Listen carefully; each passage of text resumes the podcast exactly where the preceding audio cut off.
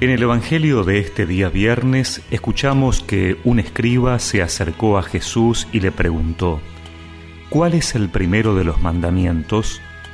Jesús respondió, el primero es, escucha Israel, el Señor nuestro Dios es el único Señor, y tú amarás al Señor tu Dios con todo tu corazón y con toda tu alma, con todo tu espíritu, y con todas tus fuerzas.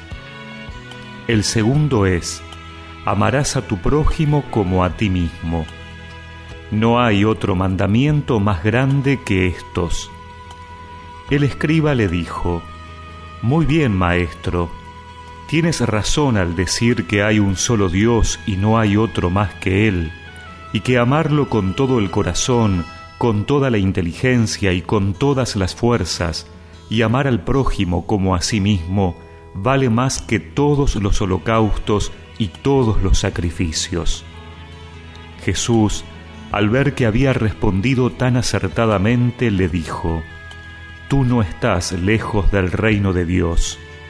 Y nadie se atrevió a hacerle preguntas.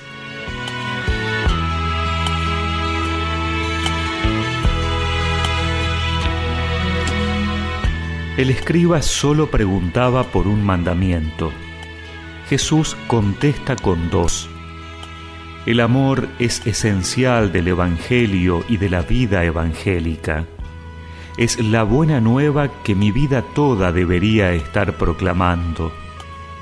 Por eso podríamos preguntarnos si amo yo efectivamente, a quién amo, a quién dejo de amar cómo se traduce este amor, quién es mi prójimo, cómo me amo a mí mismo, qué deseo yo para mí, cuáles son mis aspiraciones profundas, a qué cosas estoy más aferrado, qué es lo que más me falta.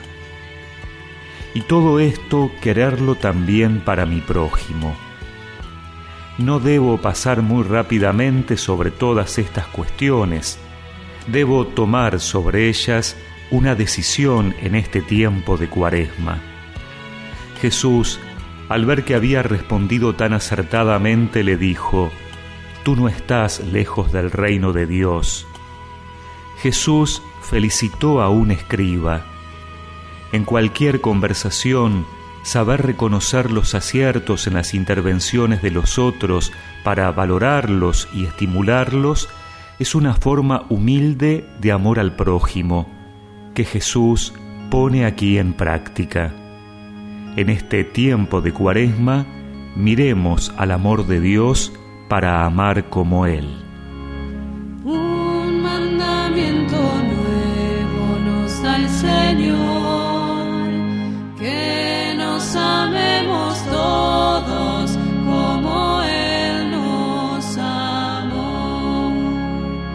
Como a mí me ama el Padre, así yo los he amado. La señal de los cristianos es amarse como hermanos. Un mandamiento nuevo nos da el Señor, que nos amemos todos y recemos juntos esta oración. Señor, que el amor a ti y a mis hermanos sea en este día lo único que guíe mis pensamientos y acciones. Amén. Y que la bendición de Dios Todopoderoso, del Padre, del Hijo y del Espíritu Santo los acompañe siempre. Que nos amemos todos